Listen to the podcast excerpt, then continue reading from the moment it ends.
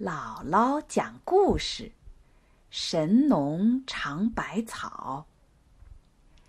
传说，在盘古开天辟地、女娲造人之后，不知道又过了多少个春夏秋冬，在炎热潮湿的南方，太阳神炎帝出世了。人们发现。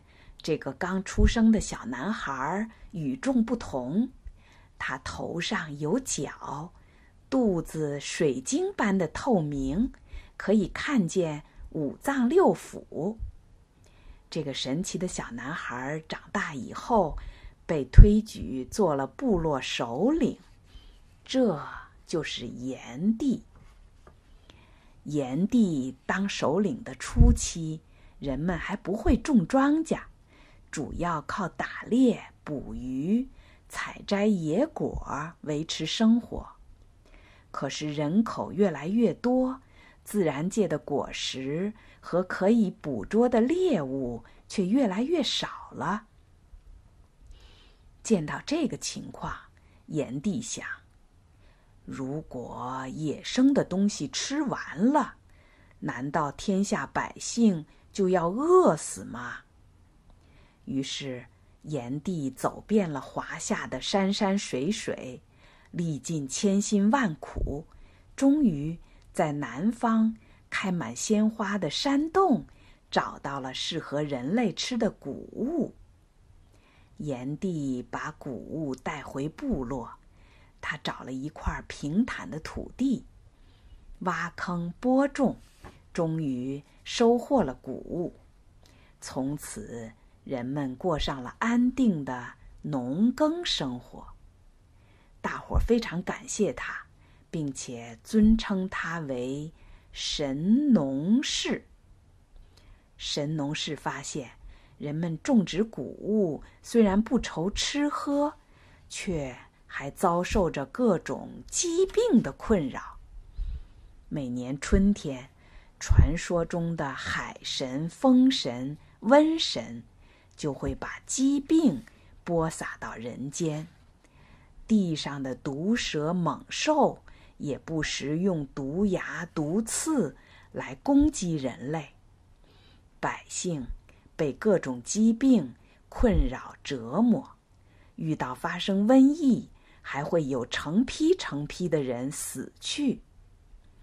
神农氏看到这一切，心里很难过，他想。要是能找到治疗人们疾病的草药，让人们吃了可以治愈疾病、解除痛苦，那就好了。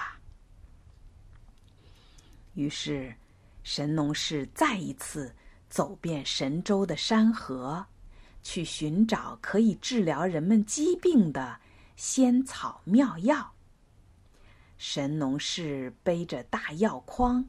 来到人迹罕至的大山中，他看到满山的花草，红的、绿的、黄的、蓝的、白的、粉的，各色各样，密密葱葱，不由得欢喜极了。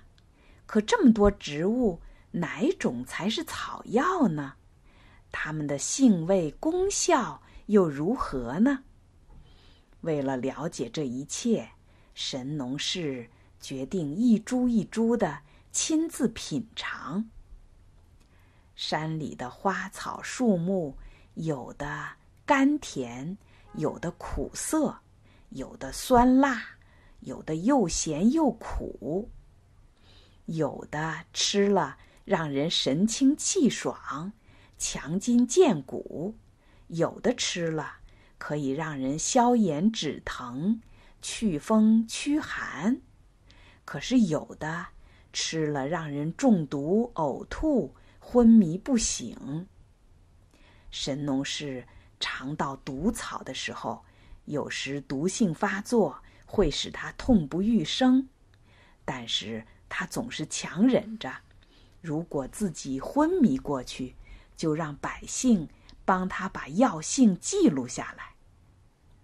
神农氏。曾经多次中毒，有的时候一天中毒甚至高达七十多次，可是每次从昏迷中醒来，他都毫不犹豫的继续品尝草药。神农氏的事迹感动了天帝，天帝派神仙给他送来一条赭石色的神鞭，无论什么花草树木，只要用褶鞭。抽打一下，就能知道草药的性能。有了褶鞭的帮助，神农氏找草药的速度加快了。有了神农氏找到的草药，人们的疾病得到了救治，身体大大改善，寿命也慢慢变长了。可是神农氏依然坚持上山采药。希望能找到更多好的草药。有一次，神农氏忘记带褶鞭了，他来到山上，看见一种开着黄花的草，长着带刺的藤蔓，到处攀爬。神农氏觉得这个草很奇怪，就像往常一样尝了尝，很快他的肚子疼起来。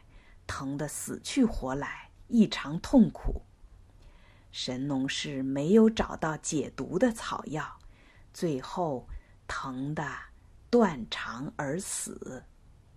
后来，人们把他尝的这种草叫做断肠草。神农氏为百姓付出了生命，他的事迹一直。被人们传颂着。